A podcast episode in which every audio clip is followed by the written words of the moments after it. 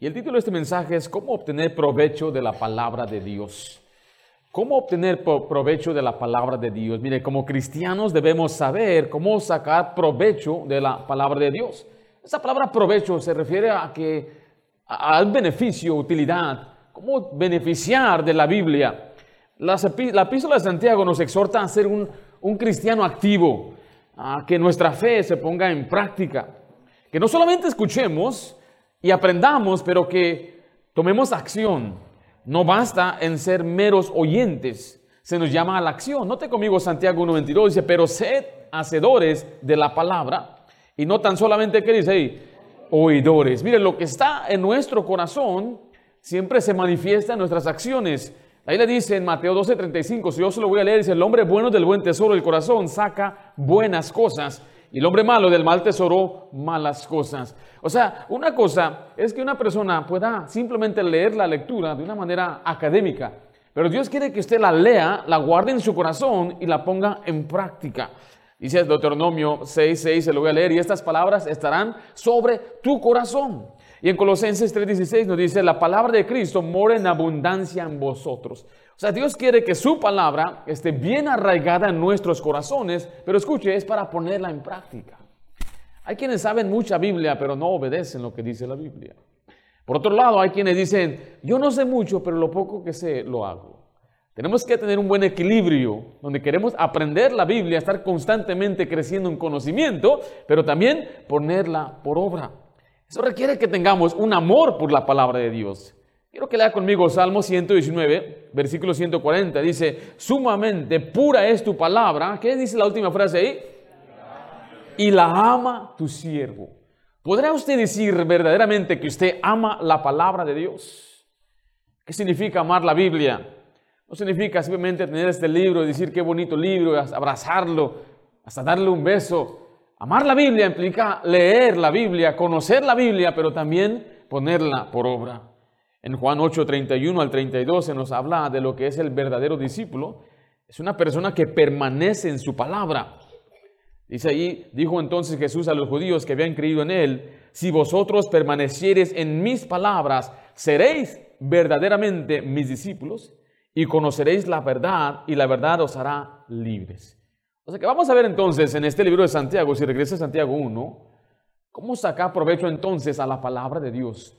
¿Cómo es que la palabra de Dios puede ser de beneficio para mi vida? En primer lugar, usted tiene que prepararse para recibirla. Prepárese para recibirla. Eso habla de nuestra actitud hacia la palabra de Dios. O sea que debemos con propósito prepararnos para que el Señor nos hable. Y para ello, letra A, necesitamos un espíritu receptivo. Un espíritu receptivo. Quiero que lea conmigo Santiago 1, 19 allí en la Biblia. Dice, por esto, mis amados hermanos, todo hombre sea pronto, ¿para qué dice ahí? ¿Pronto para qué? Pronto para oír. Mateo 11, 15, Jesús dijo lo siguiente, dice, el que tiene oídos para oír, oiga. En otras palabras, que preste atención. O sea, ah, que no pierda la atención cuando se le está enseñando la Biblia. Usted debe estar siempre atento cuando la Biblia se enseña. Usted debe tener el propósito de querer aprender. Tiene, tiene que tener el propósito de poder escribir algo o llevarse algo en su corazón. Por ejemplo, Elí le, dijo a Samuel, que prestar atención cuando el Señor le hablaba. Primera Samuel 3:19 dice, y dijo Elías a Samuel, ve y acuéstate. Y si te llamare dirás, habla Jehová. ¿Por qué dice ahí? Porque tu siervo oye. Entonces, tenemos que aprender a escuchar y estar atentos a la palabra de Dios. Y note que el pasaje dice, prontos para oír, y enseguida dice Santiago, tardos para... ¿Tardos para qué? Para hablar. Note que hay mucha gente que le gusta hablar sin conocer lo que dice la escritura. Este pasaje habla de responder de acuerdo a lo que dice la Biblia. Si alguien le viene a hacer una pregunta, la respuesta siempre debe ser, bueno, según la Biblia, esto y esto y aquello. Pero si usted no sabe, hay quienes van a hablar mucho sin saber, sin verdad conocer la cuestión, entonces la Biblia les llama unas personas necias, fatuos. Dice Proverbio 17, 28, aún el necio cuando calla es contado por sabio. el que cierra sus labios es entendido. Pero note Proverbios 18:13, al que responde palabra antes de qué? Antes de oír, le es fatuidad y oprobio. Una persona que responde antes de siquiera saber el asunto, Dios lo compara a una persona fatua, una persona necia, una persona que no tiene entendimiento ni conocimiento. Por eso es mejor que callemos. Y aún el mismo necio es considerado como sabio cuando él de mejor dice, ¿sabes qué? Yo no sé la respuesta.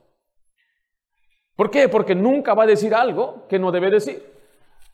Y a veces en argumentos, algo práctico, cuando usted observa algo, ve que dejaron algo ahí en el piso y rápidamente usted empieza a culpar a tal persona y se da cuenta, pues no fue esa persona. Eso es exactamente lo que la Biblia dice. Antes de investigar, antes de hablar, hay que investigar. Y antes también de responder, según la Biblia, por eso tenemos que conocer. Por eso dice la Biblia que seamos prontos para oír y tardos para hablar. En Santiago 3.1 dice, hermanos míos, no os hagáis maestros muchos de vosotros, sabiendo que recibiremos qué cosa? Mayor condenación. Note que aquí la Biblia da una advertencia a aquellos que se quieren a veces hasta autodenominar maestros. No os hagáis muchos maestros. O sea, tenga cuidado en que usted se establezca o quiera simplemente ser una persona que instruya a otro. ¿Por qué? Porque nosotros, los maestros, vamos a recibir mayor condenación porque debemos enseñar de acuerdo a lo que dice la Biblia. Tengo que enseñar de acuerdo a las escrituras. Por eso se nos da una advertencia tremenda en Romanos 2.21. Acompáñeme a Romanos 2 en su Biblia, por favor. Alguien dijo una vez, Dios nos dio dos oídos y una boca. Y esto es para que pasemos más tiempo escuchando que hablando. O tal vez es porque el escuchar es más difícil que hablar. A veces tengo unos amigos jóvenes, ¿eh? unos hermanos de nuestra iglesia, jovencitos, hablan y hablan y hablan. Y digo, ¿sabes por qué Dios te dio dos oídos y una boca? Que no hables tanto. La Biblia dice, la multitud de palabras que hay, hay pecado. Entonces, esta aplicación, aunque es una, una, una un punto principio para los jóvenes, es importante también reconocer que es más importante escuchar, aprender, antes que simplemente hablar y hablar. Pero note la condenación para el maestro en Romanos 2.21. Tú pues que enseñas a otro, note esta pregunta, ¿te enseñas a ti mismo? Tú que predicas que no se ha de hurtar, hurtas. Tú que dices que no se ha de, no se ha de, no se ha de adulterar, adulteras. Tú que abominas los ídolos, cometes sacrilegio una advertencia a los que quieren enseñar, pero no están haciendo lo que están enseñando. Es una tremenda advertencia. Por eso la Biblia nos enseña que seamos entonces tardos para hablar, prontos para oír, tardos para... Pero enseguida dice tardos para airarse. Regresa Santiago, por favor, capítulo 1. El pasaje que estamos leyendo dice, por esto mis amados, el versículo 19, por esto mis amados hermanos, todo hombre sea pronto para oír, tardo para hablar y tardo para qué? Para airarse. La ira habla de un resentimiento, de un odio interno, un enojo. En este caso y en este contexto habla de responder con ira cuando es enfrentado con la verdad. ¿A quién le gusta que le prediquen? ¿A quién le gusta que le digan, esto no está correcto, tienes que cambiar? No, no, algunos se enojan, se molestan. Pablo tuvo que exhortar de una manera muy dura a los Gálatas por la falsa doctrina que habían permitido que entrara a su iglesia. Y Pablo mismo reconocía cómo ellos estaban ya actuando con él, se enojaban con él. Por eso Pablo les pregunta en Gálatas 4:16, me he hecho pues vuestro enemigo. ¿Por qué? Por deciros la verdad. O sea, antes me querían, antes Pablo, querido Pablo, y pasa Pablo, te invitamos Pablo. Y Pablo es tremendo, pero cuando Pablo les dijo la verdad, ya me se convirtió en enemigo de ellos. Y esa es la mentalidad que tiene algún creyente. Viene, escucha predicación y el pastor dice una cosa, ya se convierte el pastor en su enemigo. Déjale digo desde ahorita, yo a nadie he predicado para maltratar. No he predicado para dañar, no he predicado para que una persona se enoje, no lo hago con ese propósito de causar daño al cuerpo de Cristo. Usted es parte de la iglesia, usted es parte del miembro, miembro del cuerpo de Cristo. ¿Cómo voy a dañarlo? ¿Daño a usted? ¿A quién daño? Daño a Cristo y me daño a mí mismo. Pero es necesario a veces ser francos. Hay algunos hermanos que son muy francos, pero no les gusta cuando son francos con ellos. Y vienen con una franqueza, y esto, y esto, y aquello. Ah, bueno, y ahora me toca a mí. Y tú, y esto, y aquello, y se ofenden, ya no le gusta. Es necesario que usted comprenda que si alguien le enseña, le dice la verdad, ya sea un hijo, que venga el padre y le diga a su hijo, no se ofenda. No diga, mamá es mi enemiga. No, es tu mejor amiga que te está advirtiendo y te ama y te quiere. Si tenemos un hermano en Cristo de confianza que le ha mostrado amor, que le ha mostrado este interés en su vida y un día le dice algo para corregirle, y usted no reaccione con ira. No hacemos mal, nos hacemos mal a nosotros mismos cuando nos enojamos, cuando nos enseñan lo que la Biblia dice. No debemos airarnos cuando la Biblia habla de algo en contra de nuestro estilo de vida o nuestra manera de pensar. Yo creo que todos nosotros hemos tenido ya los adultos la experiencia que el médico nos dice algo que no queremos oír. ¿O no es así? El médico a mí me dijo una vez que yo tenía problemas con, con mi salud. Me hice una prueba de sangre y pues uno se espanta o no. Pero, ¿qué puede hacer el médico? No quiero ofender aquí a este varón que tiene esta enfermedad. ¿Cuál enfermedad tiene? Usted escójala para. No sabe. Es que la que me viene ahorita no quiero usarla. Vamos a suponer que tiene un tumor. Ya le hicimos los scans y todo, le duele una espalda acá. Y el médico tiene que venir y decirle, señor Chávez, usted tiene un tumor. Y lo que tiene que hacer es esto, tiene que pasar unas pruebas más, vamos a hacer una biopsia para ver si es algo más, más peligro y vamos a tener que ver qué tratamiento sigue adelante. ¿Cuál va a ser la reacción de usted? ¿Se va a poner triste? ¿Se va a enojar? A lo mejor. No sé qué va a sentir, pero mi trabajo es decirle a él la verdad. Ahora no existen doctores ya que te abrazan, sabes que yo estoy contigo y esto, que Pero es también el trabajo de un hombre que le ama al pastor. Tiene que decir esto y esto y esto. ¿Y ahora qué puede ser su reacción de él? Puede enojar. No, el pastor ni me quiere, ni me aprecia. No, hombre, todo lo que yo hago. Se puede enojar. Pero yo lo digo por su bien. Yo sí le puedo decir, hermano, yo te amo, hermano. Yo sí te quiero. El doctor no te quiere, pero yo sí. Entonces siente, hermano. De esa manera tenemos que ver que cuando se nos predica la verdad, mire, de gracias. Yo doy gracias a Dios por los predicadores que a mí me, me dijeron la verdad. Yo no creo que yo hubiera sido el hombre que soy por su gracia si Dios no hubiera usado hombres que predicaran su palabra sin miedo y sin temor.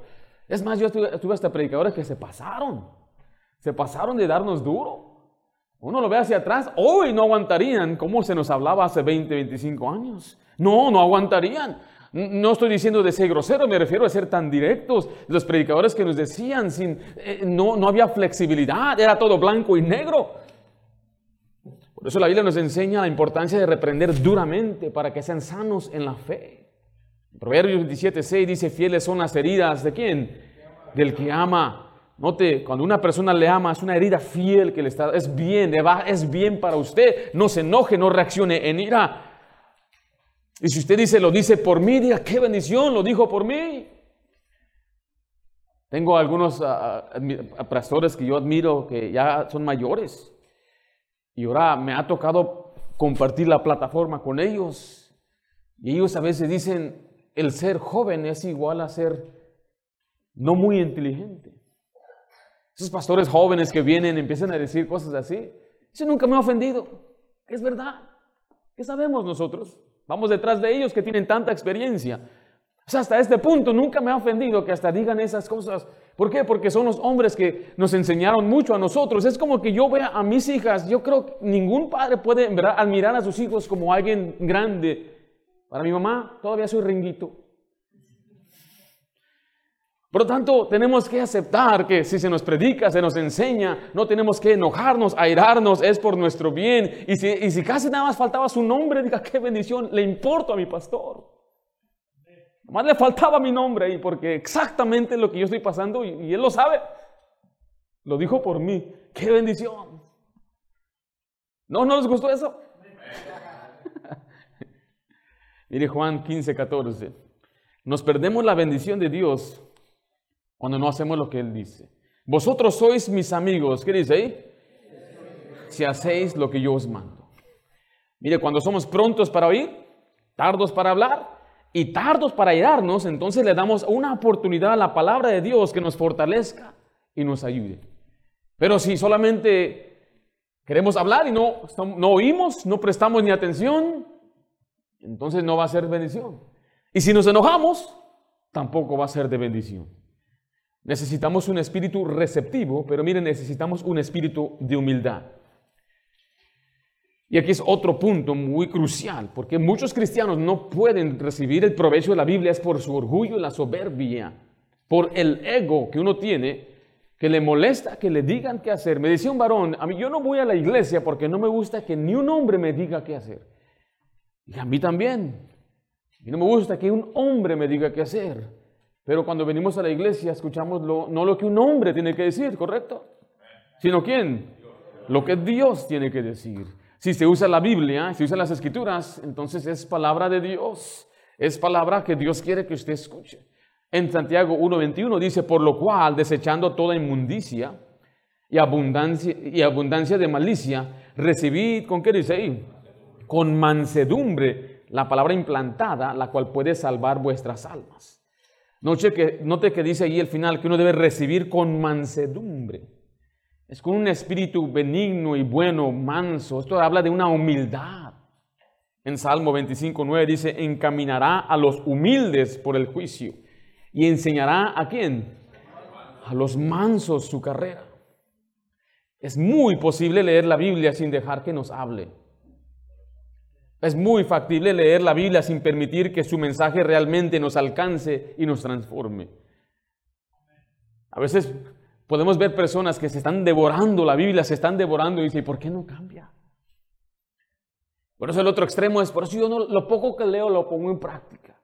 Los dos están mal, los dos extremos están mal. Un, un extremo dice, pues yo no leo mucho y ya se conforman, pero sí miran tantas otras cosas. Y dice, y lo poco que sé, por lo menos lo hago, iré, iré tanto que lee. Y mira cómo es. Yo le diría al que lee mucho, su problema es que usted tiene, está usando una mente académica, soberbio, orgulloso. Leer por conocer, leer para contender, leer para poder debatir. Ese es el orgulloso. Tiene mucho conocimiento de ciertos datos, de, hasta conoce hasta los ríos en la Biblia. Conoce muchas cosas sencillas y, y nada es trivial, todo es importante. Pero como tiene orgullo, tiene soberbia, su propósito no es que Dios me cambie, que Dios me hable, que Dios me transforme. Y, la culpa de este que tiene es que pues es flojo, que no le gusta leer la Biblia y se quiere justificar al buscar a una persona que lee más la Biblia que él y no la hace. Todos los dos están mal. Vengamos al medio. Con un corazón humilde, digamos al Señor, Señor, yo estoy dispuesto a hacer lo que tú dices. Estoy dispuesto a desechar. Miren lo que dice el pasaje una vez más. Por lo cual desechando toda inmundicia. O sea, venga con un corazón dispuesto a hacer lo que Dios quiere o a desechar lo que Dios quiere que usted deje. Esa palabra desechar significa dejar o rechazar una cosa. No te dice la inmundicia, la abundancia de malicia, son los pecados morales. Uno debe venir con una actitud humilde, reconociendo que Dios quiere hacer una obra en nosotros. Y va a requerir muchas veces que desechemos nuestro pecado. ¿Es Dios bueno? ¿Dios le ama a usted? ¿Es Dios proveedor? Todas sus cosas son bonitas. Pero escuche, Dios también es juicio. Él es justo. Él es santo. Significa para que Dios le bendiga y pueda disfrutar ese amor de Dios. Es necesario que usted obedezca. Ese es el lado negativo de la predicación. O sea, para que yo pueda recibir todas las bendiciones y promesas de Dios, es necesario reconocer que Dios requiere obediencia y requiere santidad. Y no venga a la iglesia usted y escuche a su servidor decir, Dios es bueno y Dios te promete, levanta tu mano y clama tu día. No, no, eso no puedo decir. Si tú quieres que Dios te bendiga, tienes que obedecer. Tienes que desechar. Si hay personas aquí que están viviendo en pecado, es lo que tiene que escuchar. Que están en pecado. Y eso está mal. Y para que Dios le bendiga, es necesario ser humildes y decir, yo he pecado, yo estoy mal, esto que estoy haciendo no es correcto. Y es por eso que muy cierto el dicho, el pecado te aparta de la Biblia. La persona que anda mal, pues ¿cómo va a querer leer la Biblia? ¿Verdad que no lee la Biblia que anda mal? ¿Qué sabe lo que tiene que hacer? Tiene que ponerla en obra. Empieza a leer. Uh, no, mira, no, hombre, ¿para qué lo leo? Mejor. Mejor no la leo. Una vez me robaron mi, se metieron a mi auto y me robaron eh, muchas cosas. Entre ellas tenía yo una maleta donde tenía mis archivos del colegio bíblico. Y ahí tenía mensajes, un mensaje que acababa de comprar en aquel tiempo, era por CDs y, y pues ahí no los vendían y yo compré uno. Y el título se llamaba No robarás. Yo dije, ojalá que se robó esto pueda ver el título, lo escuche, se arrepienta, regrese, me lo entregue, le perdono, le hablo de Cristo, se convierte en discípulo, se bautiza, el Señor le llama a ser pastor, Qué tremendo, ¿no? Nunca llegó el disco. Nunca llegó la maleta. Muchos de nosotros en verdad batallamos con nuestra soberbia. La misma soberbia es la dureza. No podemos ser nosotros receptivos a la palabra de Dios y el soberbio siempre se justifica. No es que mi situación es diferente. Claro que sí, soberbio. No es que si mi situación fuera diferente, si fuera mi vida como aquel o aquella, y vemos la Biblia con ese lente, pero es un lente de orgullo. Tenemos que venir ante al Señor y decir, Señor, yo estoy dispuesto a hacer lo que tú me pides. Si usted quiere sacar provecho a la palabra de Dios, prepárese para recibirla. Esto habla de nuestra actitud. Pero número dos, determine obedecer. Determine obedecer. O sea, haga lo que se le enseña en la Biblia. En Santiago 1.22 dice la Biblia, pero sed hacedores de la palabra y no tan solamente oidores, engañándoos a vosotros mismos. Para estar arraigado en la palabra de Dios y para que la palabra de Dios sea de gran beneficio en nuestra vida, recuerde, es necesario obedecerla. Pero el pasaje dice que no seamos solamente oidores, significa que empieza oyendo. Debo yo oír la palabra de Dios. ¿Cómo voy a obedecerla si no la conozco? ¿Cómo voy a ponerla en práctica si no sé cuáles, cuáles son las expectativas que Dios tiene de mí? La palabra de Dios demanda atención. Quiero que vea el ejemplo del pueblo de Dios en Nehemías 8, versículo 3. Dice, y leyó en el libro delante de la plaza que está delante de la puerta de las aguas, desde el alba hasta el mediodía, en presencia de hombres y mujeres y de todos los que podían entender. Y los oídos del pueblo estaban, ¿qué dice ahí? ¿Estaban qué? Estaban atentos al libro de la ley. Ellos estaban prestando atención. Presta atención.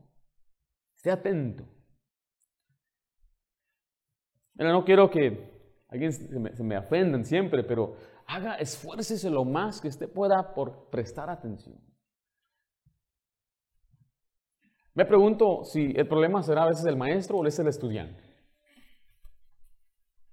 Se le da una buena preparación enseñanza, o sea, uno se esmera, y yo vengo para, enseñar con todo entusiasmo, pero ahora sí le digo, de su parte es también mostrar un poco de entusiasmo por recibir la palabra de Dios. Esté atento a la palabra de Dios. Y bueno, yo no le voy a hablar de filosofía, ni le voy a envolver todo lo que le enseño, siempre es algo, es una exposición de lo que estamos estudiando. Entonces no tengan ninguna duda que aquí vamos a enfocarnos en la palabra de Dios, pero usted debe estar atento. La palabra de Dios demanda atención. Demanda atención cuando la lee.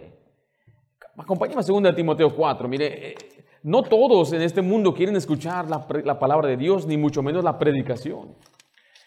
Es triste, pero mire, aún nosotros, los cristianos, a veces no nos gusta ni escuchar la predicación bíblica. Y muchos que se llaman, entre comillas, cristianos, ni siquiera tampoco les gusta escuchar la predicación bíblica. Una ocasión fui invitado a una iglesia y prediqué sobre el temor a Dios. Y una persona no le gustó lo que yo dije del temor a Dios. Vino y me escribió una nota y me la dio y no le gustó, no le pareció. No, dije nada malo, no dije nada feo, simplemente dijo que no debemos tenerle temor a Dios. Y bueno, eso, una persona habla así por ignorancia. Hay personas que no les gusta escuchar. ¿Y por qué no hablan del amor? Bueno, no améis al mundo, es amor, ¿correcto? ¿Quiénes son las heridas del que ama? Eso es amor, ¿correcto? Si me amáis, guardad mis mandamientos. Eso es amor, ¿correcto? Nosotros creyentes sí creemos y amamos a Dios y queremos ese amor, pero recuerde, si yo quiero estar bien con Dios, el amor a Dios no es un sentimiento, ay, qué bonito, mi Diosito que me ama. No, nada de eso. Bíblicamente, el amor a Dios es obedecerle, es guardar sus mandamientos. Pero ¿cómo voy a obedecer lo que no sé si no conozco la Biblia? Segunda Timoteo 4:3 dice, porque vendrán tiempos cuando no sufrirán la sana doctrina.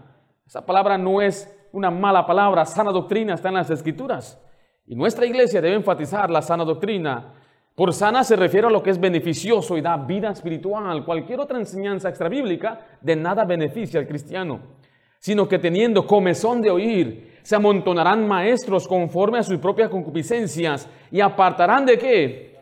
De la verdad el oído y volverán y se volverán a las fábulas.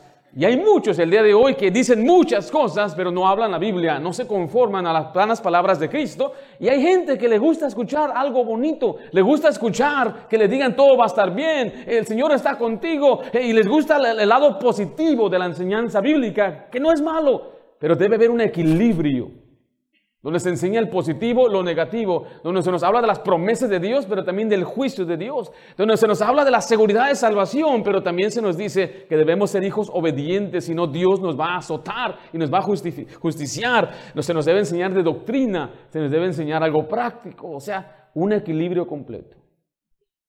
En Romanos 10, 17, mire lo que dice, así que la fe es por el oír, y el oír de qué? De la palabra de Dios. ¿Cuánto lee usted su Biblia, por ejemplo? Ya estamos terminando noviembre. ¿Podrá usted decir, yo voy a terminar la Biblia en este año? Y para ser parte de nuestra iglesia, ya vemos que no es suficiente leer tres capítulos al día, porque son, ¿qué? ¿10, 15 minutos? Y una persona que no pasa tiempo en las escrituras no está oyendo la palabra de Dios, por lo tanto no sabe ponerla en práctica y quizás habla demasiado, da muchas opiniones sin conocer lo que dice la Biblia. Y después se enoja cuando le dicen lo que dice la palabra de Dios. Porque lo que le hace falta es oír primero.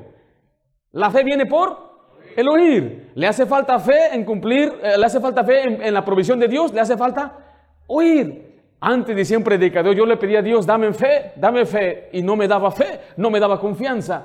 Y un día dice, leí Romanos 10, 17, la fe viene por el oír y el oír de la palabra de Dios. Entonces lo que hice es dejé de orar y empecé a leer la Biblia y Dios me empezó a dar fe.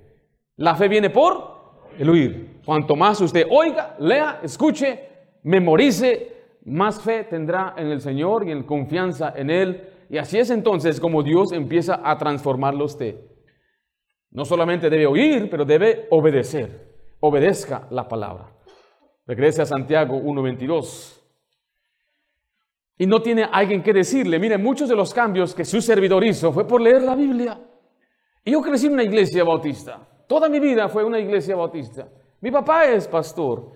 Y aunque ellos me enseñaban y me decían muchas cosas, llega una dureza o llega a veces una, eh, una conciencia cauterizada. O sea, ya lo sabemos todo. O sea, que a mí me impresione un predicador. Yo he escuchado miles de predicaciones, he estado en muchos campamentos, fui a muchas conferencias. Y llega un punto donde es una rutina, otro predicador, otra conferencia, otro viaje, otro campamento. Empieza uno como a, cauterizarse, ya no, nada, nada le impresiona. Y aquí es entonces donde viene un predicador a tener a veces que redarguirle, escandalizarlo. Pero cuando yo empecé a cambiar fue cuando leí la Biblia. Empecé a leer la palabra de Dios por mi cuenta. Y era algo impresionante, me fasciné. Me quedé completamente encantado con las escrituras. Leer todo lo que la Biblia dice. La Biblia habla de muchos temas, muchas historias tremendas. Me quedé encantado con los, los valientes de David. Como uno de ellos se metió un foso a pelear con un león en la nieve. ¡Wow! Hay un león, yo me meto. Imagínate, solo un hombre haría eso. A veces mis, mis hijas me ven a mí, ¿por qué haces eso? Digo, es cosa de hombres. Ahí vienen los filisteos, muchos vienen para atacar y todos se van, no tienen ni espada, nadie, uno agarra un palo. Este campo de lentejas es mío. Y con un palo mató a cienes y cienes. Otro varón estaba luchando con una espada y se cansó su mano. Le pidió a Dios ayuda y se le quedó pegada la espada en su mano. Hasta cuando terminó ya se fue a su casa arrastrando la espada. Suéltala, no puedo. Se puede tener está ahí Josué peleando y dice, Sol, detente. ¡Wow! Las grandezas en la Biblia, historias de amor. Ahí va vos para casarse con Ruth. ¡Uh! ¡Qué bendición! Historias de amor, historias de acción. Nos muestra el carácter de Dios. Te he amado, dice la Biblia. Cuando yo leo la Biblia, ciertamente se nos enseñó una y otra vez, debemos leerla como una carta de amor. Como que si Dios nos está escribiendo directamente a mí, a uno, para, que nos, para, que, para guiarnos. Pero usted no lee su Biblia. Usted no pasa tiempo en las escrituras. Y si usted lee por cumplir, eso es mejor que nada, sí. Pero yo, no, yo creo que Dios no quiere que usted lea nada más por cumplir. Yo creo, que Dios quiere que usted tenga un amor genuino por su palabra. Como comparamos esa carta de amor, tienes una, hojita ahí, hija, que me puedes dar. Supongamos que mi esposa me escribe una carta de amor.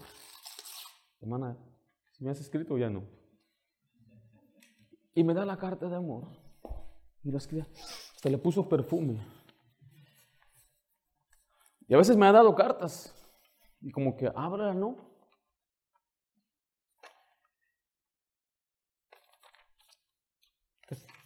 ¿Dónde traste bien la palabra amor? Así no recibía yo las cartas de mi esposa. Me daba una carta, la leía, me hacía así como, muchas gracias. Muchas gracias.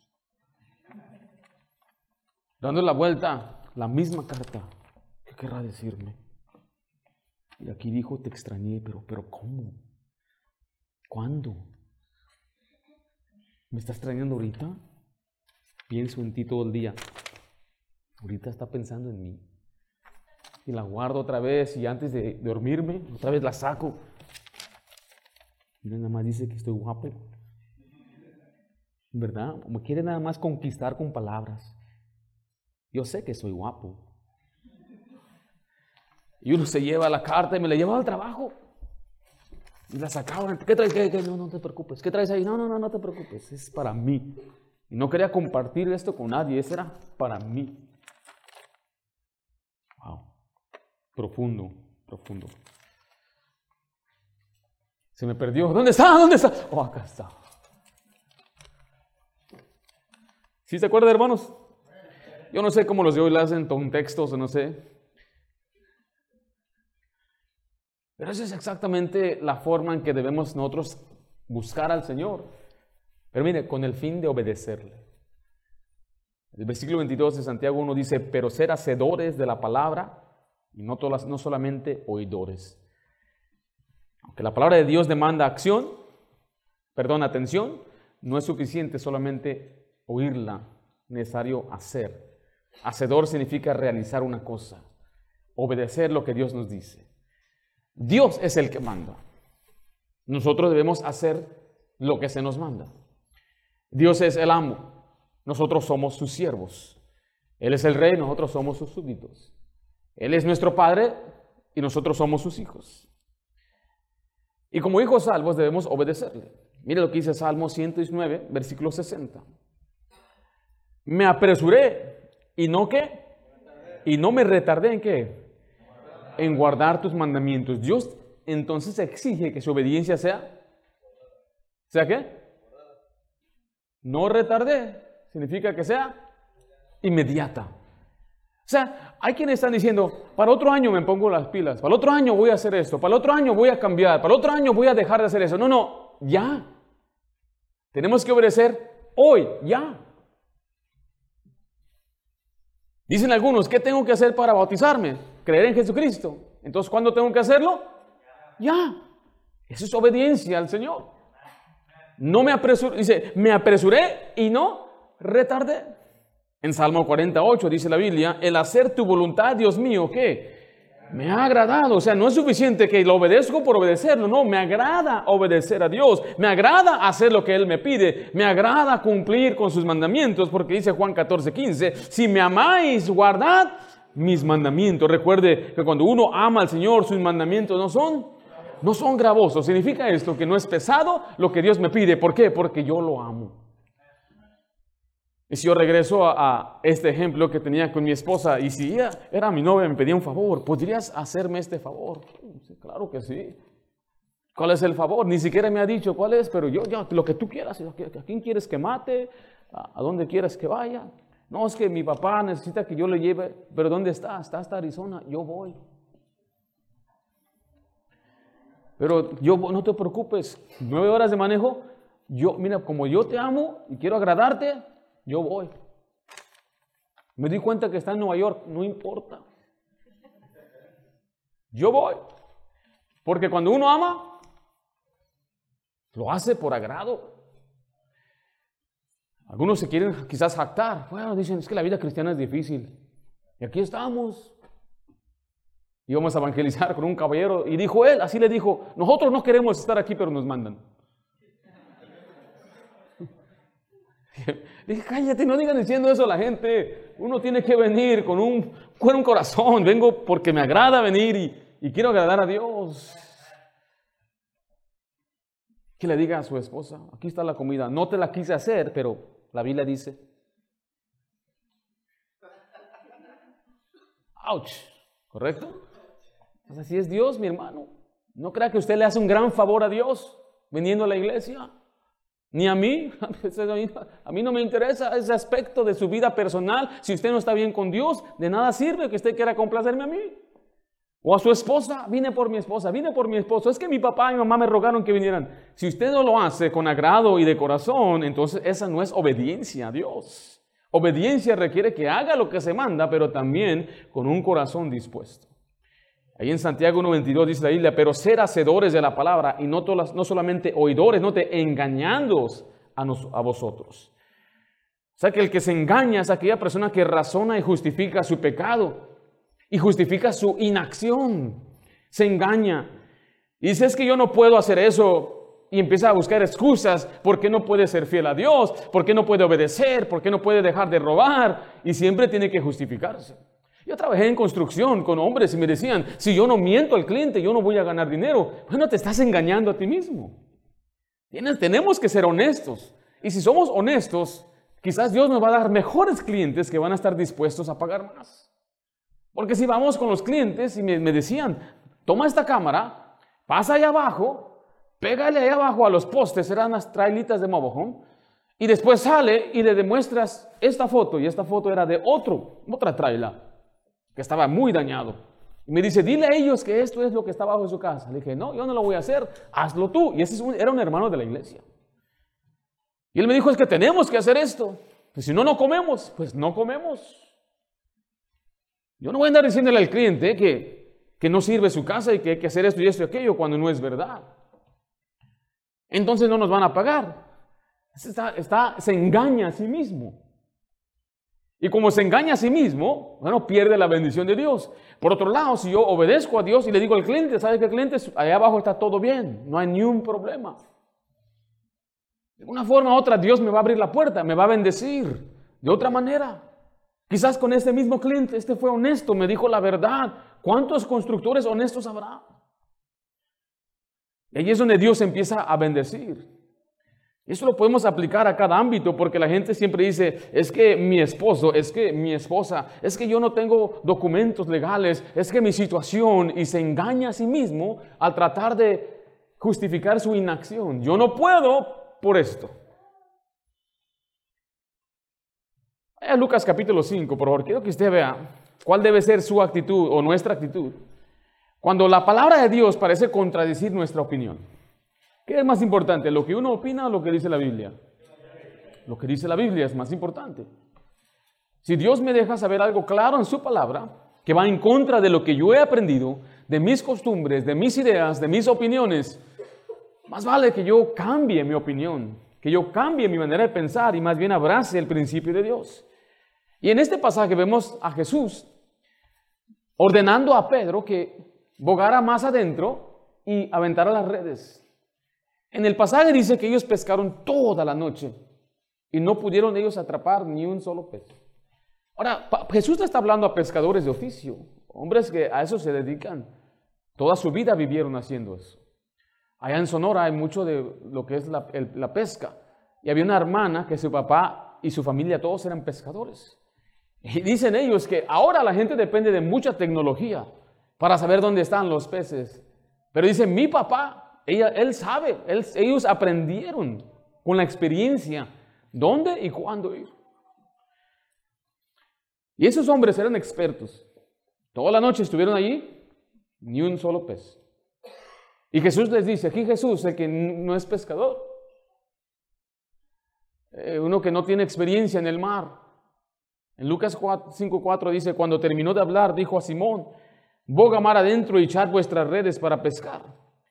Y en vez de obedecer inmediatamente, mira lo que responde Simón, maestro, toda la noche hemos estado trabajando y nada hemos pescado. Pero aquí va la, obediencia. Mas en tu palabra echaré la red. Y habiéndolo hecho, encerraron gran cantidad de peces y su red se rompía. Entonces hicieron señas a los compañeros que estaban en la otra barca para que viniesen a ayudarles y vinieron y llenaron ambos barcas de tal manera que, ¿qué? se hundían. Dice, ya hemos trabajado toda la noche, pero nada más porque tú me lo pides, lo voy a hacer. Me imagino ahí, lamentaron la red. ¿Qué estás haciendo, Pedro? Pues obedeciendo al maestro. La gente, no va a pasar nada, nadie pescó, no ves, todos llegamos vacíos. Ya, recoge la red. Toda pesada. Es raro. Toda noche, nada. Pero estaba tan pesada que se rompían las redes y tuvieron que llamar la otra barca. ¿Cómo cree que se sintió Pedro después? Ese es el principio que usted debe aprender. Hay cosas que usted dice, yo no comprendo, pero lo voy a hacer. Mm, yo tengo otras opiniones a lo que dice Dios, pero voy a obedecer lo que dice la Biblia. Dios me enseña a criar a mis hijos de esta manera, aunque a mí me crearon de esta forma y quizás estoy reaccionando. Dicen algunos, es que me pegaban siempre, mamá hasta me soltaba hasta botellas y todo. Y se van a un extremo, dice, yo jamás le voy a pegar a mis hijos. Nunca le voy a levantar un dedito a mis hijos, pobrecitos tiernos, porque a mí todos los días mamá me pegaba. Pero usted tiene que quitar ese pensamiento, esa fortaleza que está ahí y decir, en tu palabra voy a obedecer. No a botellazos tampoco. No estamos hablando de abusar al niño tampoco. Porque la Biblia dice que vamos a desalentar a nuestros hijos. Les he enseñado, hermano, disciplina sin enojo. No enojarse, ni desesperarse, ni con el fin de apaciguar su ira. Ya me siento mejor, ya que lo dejé medio muerto. No. Es para el bien del niño. En tu palabra, Señor, voy a ser un buen esposo. Yo sé que mi esposa es así, ya, ya sabes cómo es, Señor. ¿No les gusta eso? Uno les da miedo, ¿verdad? Porque está al lado de usted su esposa. Pero es que mi esposo es así. Claro, yo sé que esposo es así, las esposas somos así, pero en tu palabra, Señor, voy a obedecer. Voy a hacer lo que tú me dices. Estoy bien enamorado de esta muchacha o de este muchacho que no conoce del Señor y lo siento en mi corazón, pero tu palabra me enseña que no debo unirme en yugo desigual. Lo siento, lo siento contrario, Señor, pero en tu palabra voy a obedecer. Señor, yo no veo otra forma de poder ganar dinero en este negocio. Siento que debo mentir, debo escribir diferentes cosas en esas formas, pero en tu palabra voy a ser honesto. En tu palabra voy a ser íntegro. Voy a obedecerte. Y es mejor, escuche, recibir las consecuencias por obedecer a Dios con la bendición de Dios. Y no tratar de hacerlo a su manera. Y de todos modos le va a ir mal. Porque la, ¿quién está en su contra?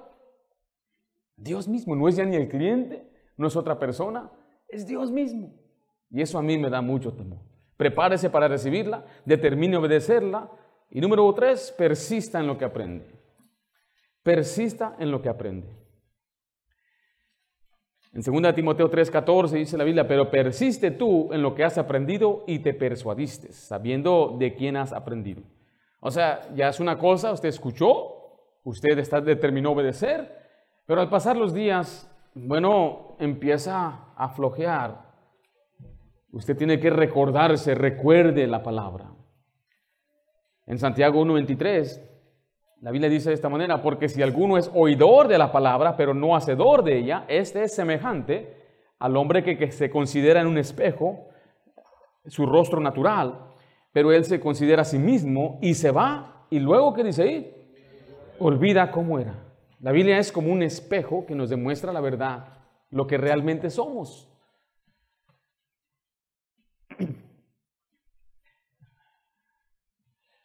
A veces me dicen, algunas, algunas parientas, unas tías, estamos en la casa de mi mamá y me dicen, sácame una foto y cámbiame. A veces usamos la tecnología, hoy con la inteligencia artificial. Me dice una tía, cámbiame, hazme más delgada. A ver cómo me miro si fuera así. No estamos contentos, queremos filtro. Una, una vez mi mamá me mandó una foto y dije, ¿quién es esa señora? Soy yo. Señora, esto es una caricatura porque se quitó todas las arrugas, todo así, parecía una muñeca. Yo le bromeaba, ¿esa no eres tú? Porque así somos. ¿A quién le gusta? Somos pocos que nos agrada cómo nos miramos. Una vez pintaron a Abraham Lincoln. Usted va a encontrar algunas imágenes de él, el presidente de Estados Unidos, con una verruga y otras pinturas sin verruga. La verdad es que él tenía una verruga. Pero algunos pintores decían, no se ve agradable, entonces no pintaban la verruga. Pero cuando le preguntaban a él, con verruga sin verruga, él respondía, tal como soy. Píntame tal como soy. Y eso es lo que ustedes debemos pensar, venir a la Biblia, que Dios nos vea tal como somos. Y usted debe ver la Biblia como un espejo. El espejo en la mañana le dice a usted, lávate afeítate, peínate, cepíllate. El espejo nos ayuda. Pero la persona que ignora no va a cambiar sus defectos, no va a cambiar lo que ha aprendido. Es necesario, una vez más, mi querido hermano y amigo, que usted escuche la palabra de Dios, la recuerde a través de la semana. Venimos a la iglesia, algunos nada más el domingo en la mañana. Usted vaya, busque la Biblia cada día y recuerde lo que se predicó y se enseñó. Y quiero animarle a que sea esa parte de tres para triunfar, para que aprenda más y persista en lo que se le está enseñando, persista en lo que usted está aprendiendo. Pero en letra B, persevere en la palabra. Recuerde, recuerde la palabra, pero persevere en ella. Allí en el versículo 25 de Santiago 1 dice, más el que mira atentamente en la perfecta ley, la ley de la libertad, y persevera en ella, no siendo oidor olvidadizo, sino hacedor de la obra, este será bienaventurado en lo que hace el que mira, el que se considera cuidadosamente. Esto es meditar en las escrituras. Cuando persevera en lo que la Biblia dice, entonces va a ser hacedor. ¿Y qué es que recibe cuando hace? Recibe bendición. En Josué 1.8 dice, nunca se apartará de tu boca este libro de la ley, sino que de día y noche meditarás en él. Note, para que hagas, para que guardes, perdón, y hagas conforme a todo lo que en él está escrito Note esta frase, porque entonces harás prosperar tu camino y todo te saldrá bien. Vuelvo a decirle, mi querido hermano, que la prosperidad no viene nada más por clamar prosperidad y desear prosperidad. Y porque dice, yo soy hijo de Dios, que Dios me prospere. No, usted no puede decir, Dios prospérame y solamente por pedir te va a prosperar. No, usted tiene que ser hacedor de la palabra de Dios. Tiene que obedecer la palabra de Dios. Tiene que guardarla, ponerla por obra. Entonces harás prosperar tu camino. Y todo te saldrá bien. ¿Y sabe por qué le sale bien? Por, por dos razones. Uno, tiene, está tomando decisiones sabias a base de las escrituras. La cual entonces viene el segundo punto que Dios le bendice. Y cuando usted hace lo que Dios dice, por ejemplo, si Dios nos enseña claramente que no debemos emborracharnos, ¿alguna vez usted va a caer en el peligro de manejar borracho? No. ¿Va a ir a la cárcel? No, le van a multar. He compañeros en el trabajo que pagaron hasta 25 mil dólares para que no los metieran presos, les amarraran ahí en su, en, su, en su pierna un aparato eh, para controlar y saber dónde están, solamente el trabajo, la casa, todo por andar tomando. Y me decía a mí, ten cuidado que no te pase lo mismo que a mí. No, pues yo obedezco a Dios y no me emborracho. Entonces yo no tengo por qué preocuparme de estas cosas. Entonces cuando usted obedece a Dios, le va mejor. Pero encima de ello, Dios le bendice, le abre puertas. Pero muchos creyentes no han aprendido eso. Son olvidadizos. Dios siempre paga bien, mi hermano. Hebreos 6.10 dice, porque Dios no es injusto para olvidar vuestra obra el trabajo de amor que habéis mostrado hacia su nombre, habiendo servido a los santos y aún sirviéndole aún. 1 Corintios 15, 58 dice así que hermanos míos, amados, estad firmes y constantes, creciendo en la obra del Señor, sabiendo que vuestro trabajo en el Señor no es, no es en vano. Usted debe perseverar en la palabra. Así es como usted saca entonces provecho de la palabra de Dios. Porque no solamente un libro para cargarlo a la iglesia, no solamente para que diga, yo creo en la Biblia, qué bueno que lo diga, pero lee la palabra de Dios obedece la palabra de Dios, persiste en lo que ha aprendido. Hay muchas cuestiones, muchas cosas, muchos asuntos en la vida que a veces nos preguntamos, ¿qué debo hacer? Bueno, gracias a Dios, su palabra nos da mucha, mucha dirección. Pero usted tiene que aprender entonces a sacar provecho en la Biblia. ¿Cómo? Preparándose a recibirla, determinando obedecerla y persistiendo en lo que aprende. Vamos a orar. Padre Santo, gracias damos por esta enseñanza. Te ruego, Padre Santo, que tú nos ayudes a ser obedientes de tu palabra. Comenzando con oyéndola, leyéndola, meditando en tu palabra. Oh, Señor, que tengamos un anhelo, un anhelo, Señor, por leer tu Biblia. Sabemos, Padre, que es tu palabra, que tú nos amas y ahí nos das la guía. Y Señor, está en nuestras manos. No es como aquellas personas que tienen, no tienen Biblia en su lenguaje, o como aquellas personas que no tenían Biblia por falta de, tener ejemplares. Pero Padre, aquí nosotros nos sobra. ¿Por qué no leerla? ¿Por qué no aprovechar, Señor, leerla? No solamente leerla, Padre, ponerla en obra. Y Señor, queremos que tú nos bendigas, pero a la vez danos esta convicción, que la bendición viene cuando escuchamos tu palabra, la obedecemos, la ponemos por práctica entonces harás prosperar nuestro camino y entonces todo nos saldrá bien. Pero en nombre de Cristo Jesús. Amén.